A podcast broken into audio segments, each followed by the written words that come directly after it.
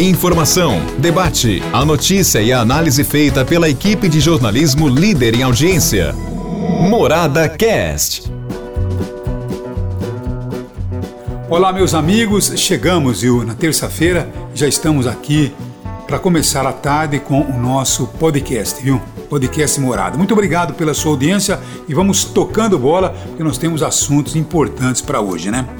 Primeiro assunto que eu quero trazer aqui para você, antes de assunto editorial, é para falar sobre a TV Morada do Sol. A TV Morada do Sol ela é repetidora da TV Brasil, uma TV cultural, tem muitos programas levados para a área cultural, muita música, muito teatro, muito cinema, muita informação cultural para você.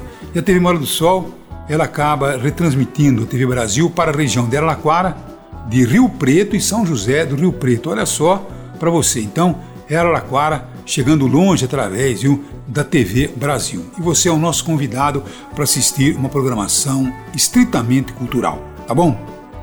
Agora, no nosso assunto editorial de hoje, eu gostaria de comentar que Araraquara está nesta quarta-feira com 201 pessoas positivadas em 437 testes contra o coronavírus. Isso representa que 46% dos testados foram positivados, quer dizer, mais 201 pessoas com a Covid-19. E com essas uh, eh, 201 pessoas, certamente nós temos aí todos os moradores da residência onde reside a pessoa também entrando em quarentena. Imagine você a situação delicada, né? E também, viu, tivemos o resultado das redes particulares de saúde com 42 pessoas testadas e positivadas. Então, somando os positivos na rede pública, 201, e na rede privada, 42, chegamos aí a 243 casos num só dia em Anaquara. Mas ao lado desses casos positivados, número preocupante, índice preocupante, nós temos uma boa notícia, né?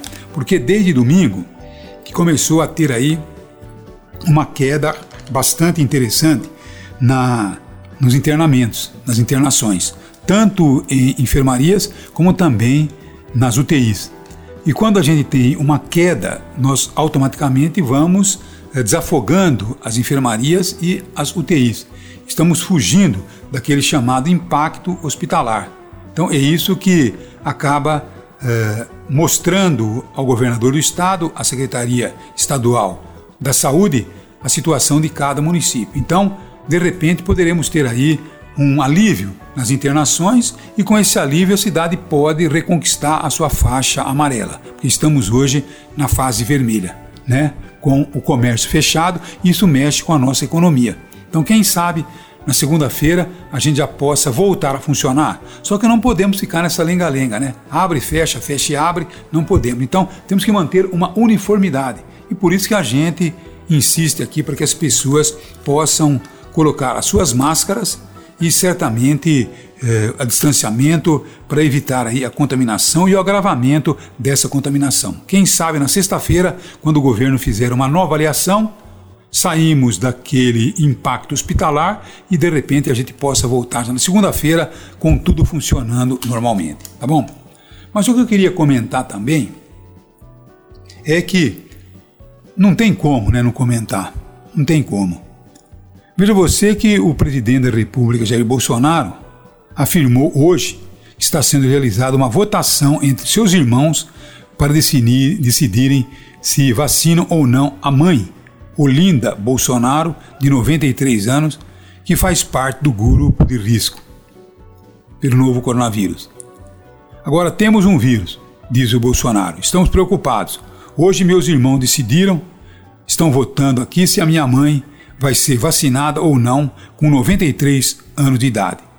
Eu já dei o meu voto. Votei sim. Com 93 anos, ser vacinada, mesmo com a vacina aí, não está comprovado cientificamente, disse o presidente da República. Que coisa triste, não? Que coisa profundamente lamentável. Que coisa horrorosa. Quer dizer, uma família totalmente negacionista vão fazer uma eleição para ver se a mãe vai vacinar ou não, e um presidente da República dizendo: eu votei pelo sim, mas a gente não tem a certeza se a vacina ela realmente imuniza. Está provado cientificamente que sim. Os testes foram feitos. Foram feitos três testes das principais vacinas que estão circulando pelo mundo. Então, quer dizer, nós temos um presidente que é alguma coisa lamentável, alguma coisa que não se pode de, é, se calar diante de tamanha barbaridade, tamanha bestialidade e tamanha estupidez. Então é isso que a gente é, é levado a ter essa visão contra esse presidente. Não tem como. Esse homem é uma coisa terrível. Ele não para, ele não dá sossego, ele é culpado por tudo isso que está acontecendo. Se desde o início ele tivesse tido uma outra opinião, tivesse realmente vestido a máscara, estimulado o a distanciamento, tivesse feito o, como teria que ser feito, hoje nós estamos com mais de 40%, quase 50% da população vacinada, porque teríamos tido aí acordos anteriores com as empresas, como foi o caso da Pfizer e outras empresas, e teríamos uma outra situação. Quer dizer, é profundamente lamentável que tenhamos um presidente como esse. Pelo amor de Deus, por favor, Deus, nos ajude a tirar esse homem logo da presidência, porque senão ele é como uma saúva, ele acaba com o Brasil. É isso aí. Apesar de tudo, eu sei que vem algumas críticas, pelas críticas ao presidente, mas o que eu posso fazer? Eu não posso fugir da realidade.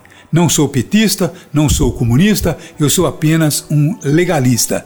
E a legalidade pede urgentemente, olha, que tire esse homem da presidência, porque senão esse homem acaba com o país. Um abraço a todos.